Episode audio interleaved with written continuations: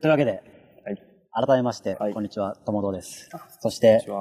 再び、はい。谷さんに来てもらってます。はい。はい。よろしくお願いします。というわけでね、ここから、あの、古谷実のはい。ヒメアノールの話をちょっとしたいと思います。ああ、はい。というのも、はい。僕ら、あの、学生の時から、はい。古谷実のヒメアノールが結構好きで、はい。で今回、あの、映画化されて、そうですね。はい。えーちょうどお互い、まあ、別々にですけど、はい見てきたっていうことで、はい。その映画の話をメインに、はい。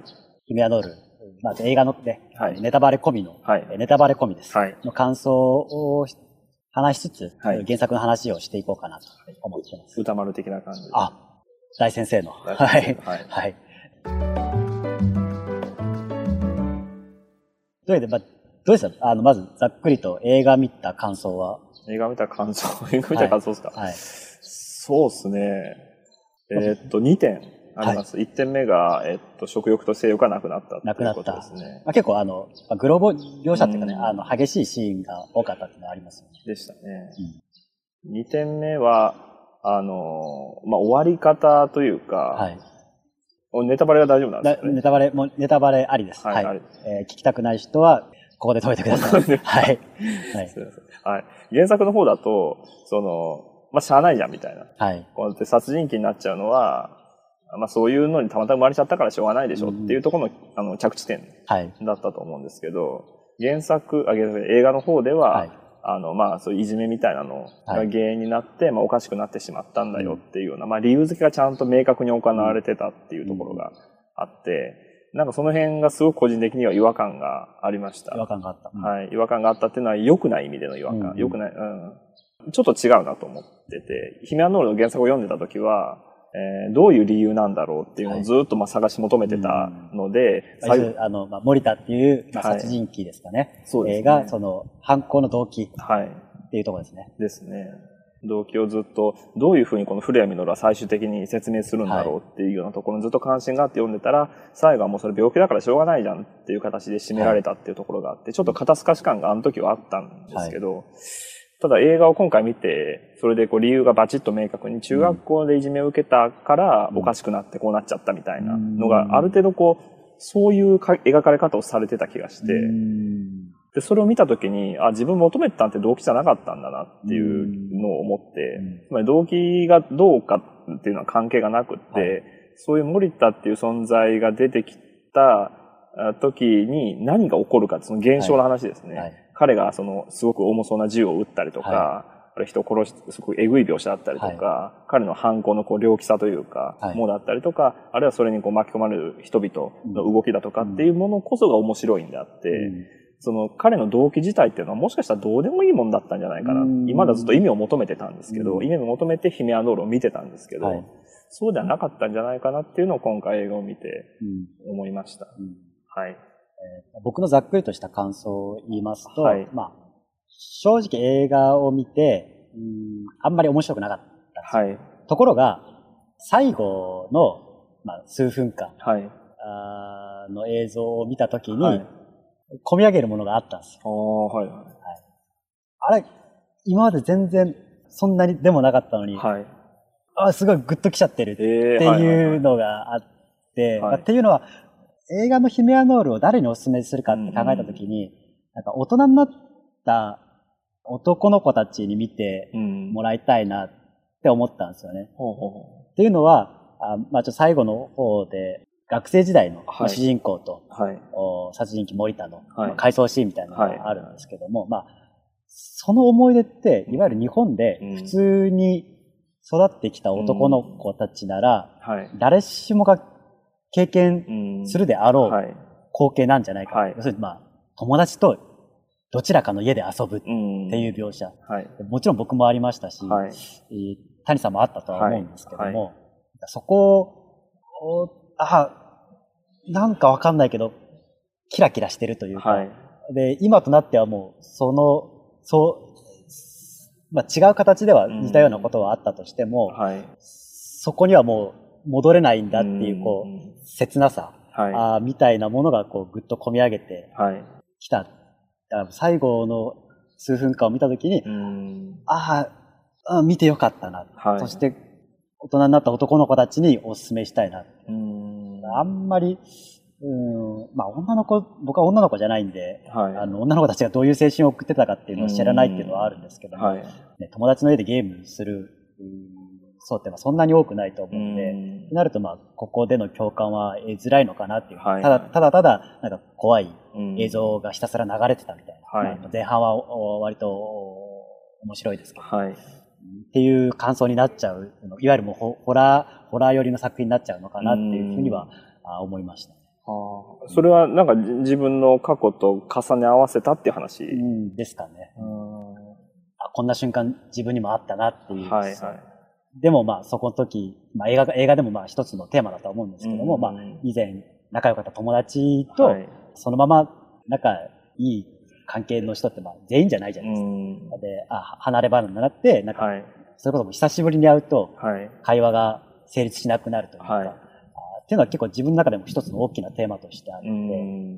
違う道を歩いちゃってたらもう、表面的な話はもちろんできるんですけども、うんまあ、結構突っ込んだ話はいをするような中には戻れないんだなっていう、その切なさ、っていうのがはい。見た時の素直な感想ですか。はい。なるほど。え、どっちの話に振ります？なんかその、ヒメアノールの話に行くか、それともさっきの話にこう、なんだろう。そまあじゃあ、まあ、はい原作の話ちょっとしましょう。あ、はいはいは原作、まあちょっと今、先ほど谷さんが言いましたけども、原作、そう、あの、テーマがい。は原作と映画でだいぶ違。ってるとう思うんです。ん。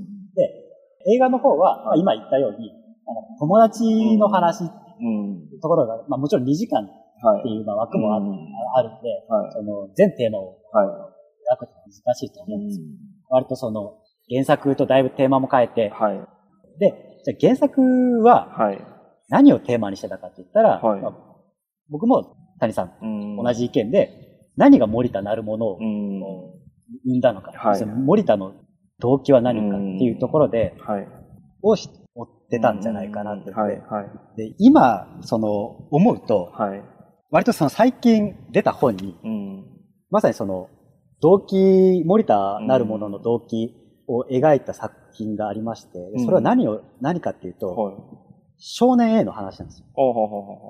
はいは少年ご存知でい。すか？出ましたね。はい。で、彼が限りなく、はい。うーはいそのまあ、まあ、いろいろ、お絶果を起こし、あ、絶果じゃないか、うんまあ、論争を起こしましたけど、えー書いた、あまあ、手記手記ですか、ね。はい。の中で、えー割と、その、近しいことをう言った。ん。で、それは何かっていうと、うん。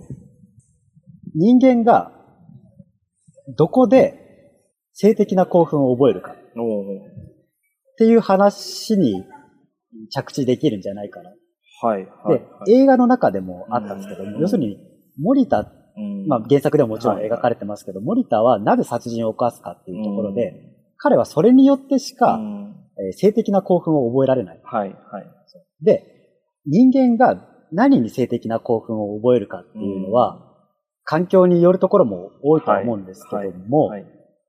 ちょっとね、あの、話しづらい話ではありますけど、うん人によってはそれこそ実物の人間ではなくて、うんいわゆる描かれた絵によっても性的な興奮をはい。得られますし、うんそれこそあの、いわゆるそのフェチズムっていう話になると思うんですが、はい。例えば異性の特定の体の部分、うんその首、まあ、うなじ、首であったり、腕であったり、腰であったり、それこそ、あの、少し離れて考えれば体以外のもの、うん身につけているもの、はい。もしくはその状態、うんあとはその頭のし、うんあまあ、頭、あまあ、し思想、はい。おあとはその肩書き、うんえーまあ、いろんなものにこう、性的を、はい興奮を覚える。っていうので、まあ、フェチズムっていうのが存在すると思う。はい。その中の一つうに、ん。相手を、うんなんていうんですかね、まあ、知識うん。に至らしめる行為によってのみ、うんえー性的興奮を得られなくなった存在っていうのが、まあ、森田であり、はい少年 A、うんえーだったんじゃないか思うんですよ。うん。で、じゃあそれは、うん。確かにその、社会的に見れば、もちろん法律で禁止されてる、はい。う禁忌を犯すわけですし、はい。えー良くないってされてることなんですけども、はいその、性的な興奮を満たすっていうことが、確かに社会によっては良くないけれども、うん。それを、そう、そうでしか満たせなくなった時に、うん果たしてそれは本当にうん。悪いことだと言えるのか。はいはい。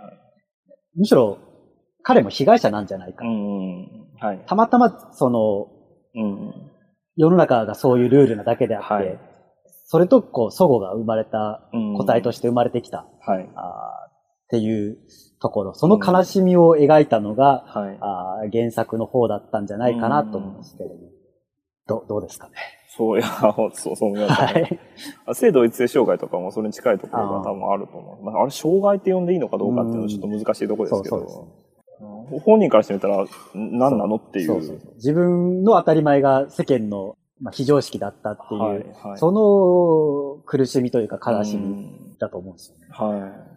なんでど、どうどうしようもないですよね、でもね。うんまあ、あとは隠して、隠すというか、うんそれまあ抑え込んで生きるしかないっていうところですうまく適応できる人はいいですけども、う。うんまく適応できない。はいはい。まあ、また、多分、うん、変な話ですけど、そういう、例えば、森田だったら、その殺人で性的か興奮があるみたいはないところっていうのも、一つはまあインスタントな形、ん最も、うんそうだったらそう A だったら B っていうようなところがそれなのであって、B に至る経路ってのは多分他にもあると思うんですよね。うん。もっと時間をかけてゆっくりやっていけば同じような興奮が得られることももしかしたらルートもあるのかもしれない。はい。細いルートがあるのかもしれないですけど、なかなかそこまではたどり着けないというか、そこをたどり着くには、本当に理解ある伴走者というか、うん。がいないとそこまでたどり着けないっていうような可能性もありますし、うん。なんかよっぽどの他の機会がないとそれが開発されないっていうこともあるんで、うん。なかなかまあ努力が他の人よりかはいりますよね。うん。だからそう、例えばわかんないですけど、そういう性的なマイノリティの方だったとしても、今まではただ単にまあ同性の人が好きっはい。ていうふうに思ってたけど、はい。ある条件の人だったら異性の人も好きとか、うんある信頼関係が築けた人だ、異性だったら OK みたいな、うんそういうのはもう全然あるとは思うんですよ、うん可能性としては。うん全く白黒じゃなくって。うんだからそういう人を見つけられたらというか、うんしたらまたちょっと変わってくるのかもしれないですけど、うんなかなかそこまでいかなかったら辛いですよね。うん原作に求めてた回答ってどんな回答でした？いや、それ、どうだったかな。まあ、結構原作出た前だったんで、もうリアルタイムで買って読んでたんですけど、もう未だに覚えてるのが、あの、第6巻、まあ最終巻、全6巻の話で、まあ6巻で森田がこう、ベうずくまっ。てそう、まあ、高校生、学生、まあ高校生か中はい。学生かはわかんないですけど、うずくまって泣くわけですよ、田舎道で。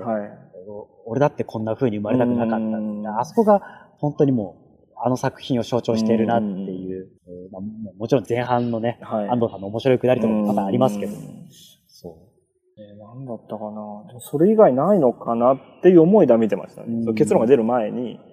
だまあ、うんその原作を当時読んでた印象としては、はい。この問題にう、ん古谷実はどう回答するんだろうっていうところですよね。ですですね。そう。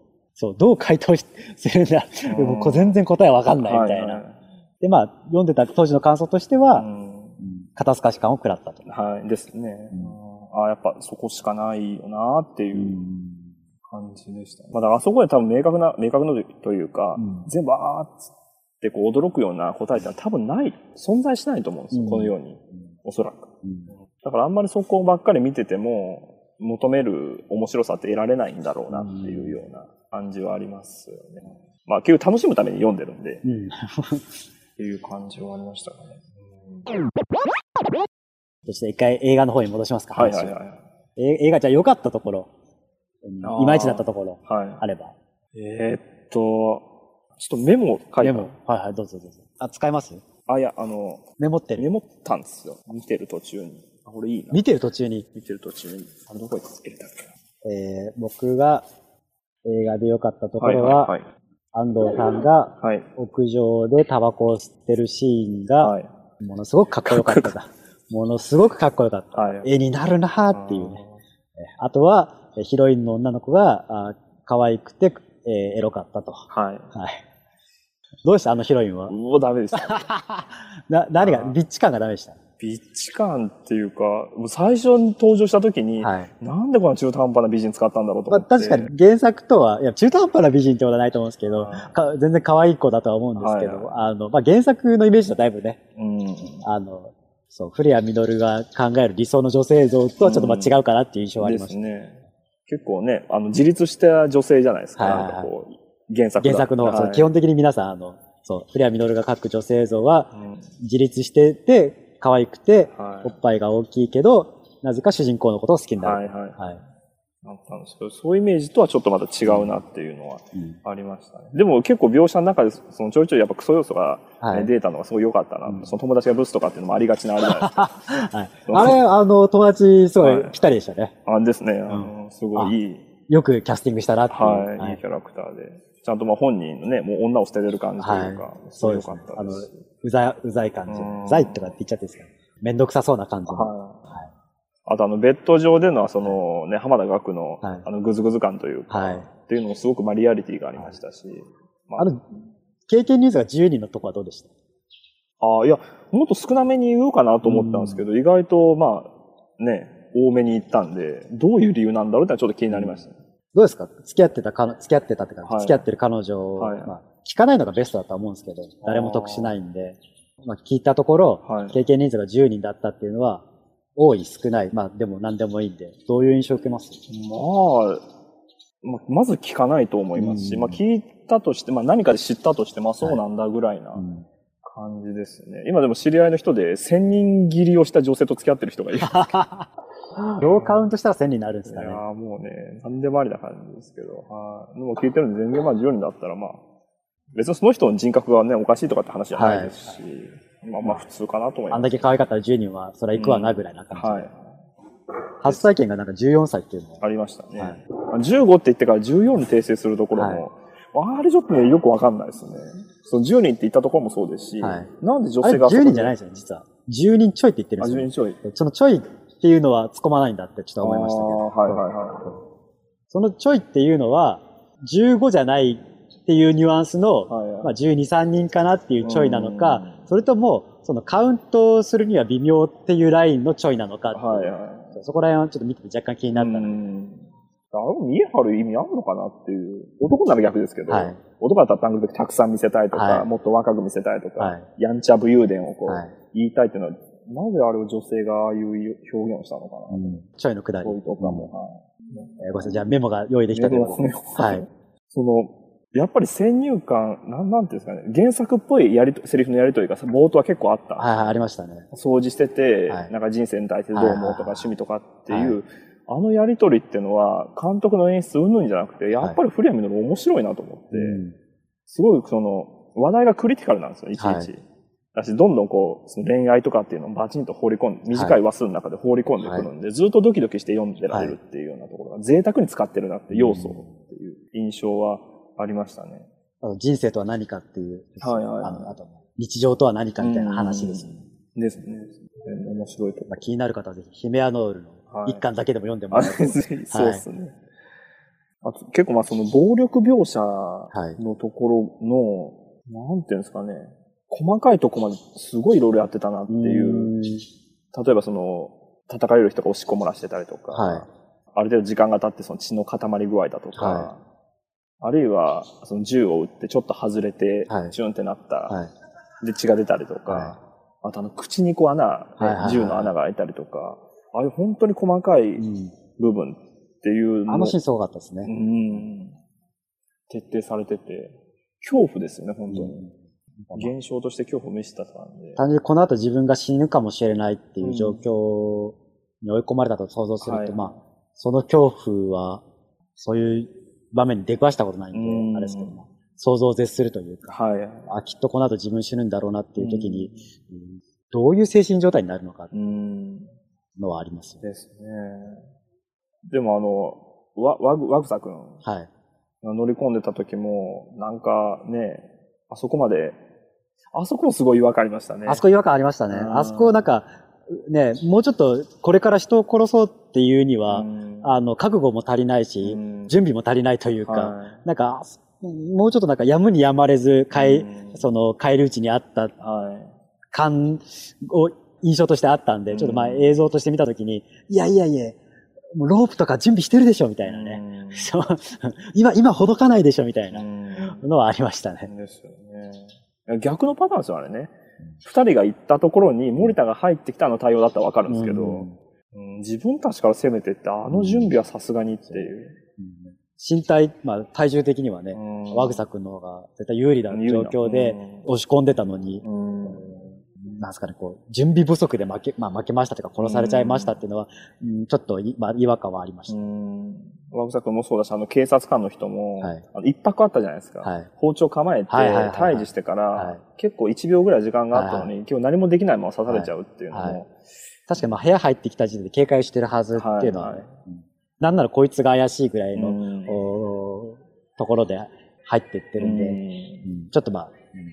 あまりにもその、覚悟がなさすぎるんじゃないかっていう演出の部分ですかね。ですよね、そういう細かいのやっぱ気になりました。音とかも。うん。あんなこうね、薄い、壁の薄いアパートでドンパチやってるのに、全然通報もなんもないっていうのとか。それはまあ、そうですね。昔あの、壁の薄い家に住んでた、はいならではの発言だしね。そうですねはい。ちょこちょこあります。あとはなんだっけな。その、最後、浜田学と曲組み合いになるみたいなはい。時に、あとまあオリジナルの展開で。はい。あの、バーンで壁ね、あの、窓破って出てくるのすごいびっくりしてよかったんですけど、それまでのところで、なんかわーってこう追っかけ回したりしてて、はい。ガチャガチャってやってて、はい。で、浜田学が、ポロってローター落とすところがあって、あれすごい面白いなと思って。あの、ローターで首絞めるっていうところですかね。あれ、ローターだったあれ、ローターで首絞めてたあローターそうそうそう。で、その、ちぎ、ローターの紐の部分、ローターってこんな言っちゃっていいんですかね。あの、紐の部分がちぎれて、ローターのそのセンター部分がポロッと落ちるっていう。そう。ローターの紐だったんですね。そうそうそう。もちろん前振りからの、あ、ここでまた出てくるんだはいはい。そう。あの、ああいう、なんていうかこう、シリアスなところと、うん。そのギャグを入れていくことの是非というか、すごい難しくないですか、うんうん。要はギャグじゃないですか。そうそうそう。ロあそこでローターを出すの、はい。普通に延長コードとかでいいはずなのに、あえてそこでローターを使わせるっていうのは、そこでこう、観客の気をそらさせていいのかなっていう。まあ、じゃあ、映画ヒメアノール、すいません。おすすめ度的にはどんくらいですか？おすすめだ ?5 段階だとして。僕、女性には勧めらんないですね。うんそうですねあれで、痛いですもん、全体的に。痛々しすぎますもん。えーカップルで、えーいやカップルじゃないな。えー付き合うか付き合わないかぐらいのは段階で見に行くにはおすすめできない。い。ないですね。あれでも、ちゃんと見てよかったねって言える女性ってそんないない気がするんですよ。あーまあ、そう、だからもし、そう、女性を誘うとしたら、原作を読んでる、もしくはまあ古谷実作品を読んだことがある、はいはい。とかですかね。絶対あれ森田合コンファン言っちゃいけない。でもそうですねいや、森田剛君すごかったですね。うんあの、初登場シーンのあの口が開いてる感じ。はいはいはい。あとあの、会話が通じない感じ。うんあの、あ、こいつやべえっていう。あの演出すごい良かった。うん多分あれがなんかね、あの、も森田剛さんの、うん多分素に近いんだろうなって感じが。大丈夫ですか、それ？いや、なんかそんな気が、なんか、か、すごい自然だった気がするんです。あの、こう、ひテンション低い感じというか、ボソボソってやべってうん、たまにへへへって笑うぐらいで、そんなにこう学校行くの、あーみたいなのは絶対ないだろうなっていう。森田剛なの。俺ら底辺なんだから、うんあ、はいはい。上、上見ちゃダメだみたいなのあったじゃないですか。あそこちょっと胸が痛いですね。浜田が反論して、反論してそんなことないよみたいな。俺だって可能性あるよみたいな。うんあったらもうやってんだろうみたいな。なんすかあの、そう、古谷実作品の特徴として、基本的に出てくる人が、なんていうんですかね。ちょっと言葉選んじゃいますけど、うん、あんまりこう、できてないというか、みんなどこかしらにこう、うん。うん欠けた部分を持ってる人たちっていうところですよね。い。ねまあ、正直まあ読んでて辛いというか、うん。でもまあ、正直僕、中学校、高校の時にものす、まあ、すごいハマってた時期があってうん。その時は、面白かったというか、うん。まあ、多分自分はそっち側なんじゃないかっていう意識がすごくあって、当時は夢中になっても何回も何回も読んでました。うんでも共感ができるんですよね。んなんか、不思議な。工事の共感だと思うんですけど、うん。定時じゃなくて。う。ん。同じことが、この登場人物と同じことがあったから、うん。今日、私もわかるって話じゃなくて、うん。彼らの、そういう考えメンタリティ的なところ。はい。うん。ところに共感できるというか、描写もそうですし、映画の中ではなかったですけど、うん。結構古谷実の中の作品の中って、全く突拍しないカットが出てくるじゃないですか。例えば、なんか、生物がなんか喋ってるとか、うん。カエルとか、うん。魚とか、深海魚みたいなもんとか、あるいは夢のシーンみたいな、うん。なんかよくわからないもやもやした生物がなんか喋ってるみたいなのとか、ああいうもの、突拍子もないイメージショットみたいなものに、でもそうだなってなんかこう、ふっと、共感じゃないけど、納得してしまうっていう部分が本当面白いなっていつも読んでるんですけど、まあ映画ではそれできないですけど、うん。なかなか。そうですね。まあ、映画で心理描写ってなかなか。まあね。まあ、ちょっと何年か前の、は秘密も映画化されて、い。はいはいはまあ、今回、ヒメアノールも映画化されて、い。うん次は何ですかね？でまだ、また新作はなんか始まったイブニングで、ああ、はいはいはいはい。みたいなんで、まだちょっと1話しか確か読んでないですけど。はそう個人的には、はいうんシガテラ。い。違ってな。シガテラをちょっとまあ、うんまあ、実写じゃなくてもいいんで、はい。映像作品化していただけるとありがたいな。え、何一番好きっすか？僕はシガテラですね。あ、いや、僕は、一巻が好きだ、一巻で引き込まれたのは、秘密。は秘密のも冒頭の自分を特別だと思うんだっていうところから、割と自分のその、あ考え、考えて生き生きなきゃいけないんい。だっていうのがん始まった。はい。と、し最終巻はシガテラはい。の最終話とその前うんのその、あまりにも衝撃的なラスト。はいはい。そう。えっていうう、ん。そう。立ち読みしてて、思わず、えってこうコンビニで声出しちゃった。えっつって、一回こうページを戻すみたいなね。はいはいはい信じられなくて、え、え、こうなんのみたいな。時計の針。そうそう。いや、おかしいじゃん。だって、おかしいじゃんって言って読み進めたら、え、これで終わりなのっていうう、んさらに衝撃。はい。な、何が一番好きですか？いや、もちろん僕、入り口は、はい。もちろん稲中卓球部であり、僕と一緒であり、うん。グリーンヒルっていう割と、そのまあ、シリアス寄りじゃない、ギャグ漫画テイストの方が、まあ、あれはあれですごい、なんかドキッとするセリフがまあいっぱい散りばめられてはいるんですけど、なんだろう。いや、その最初の三つもすごい好きだし、しがってら、ワニ、ワニ、ワニとかゲーズも好きだな。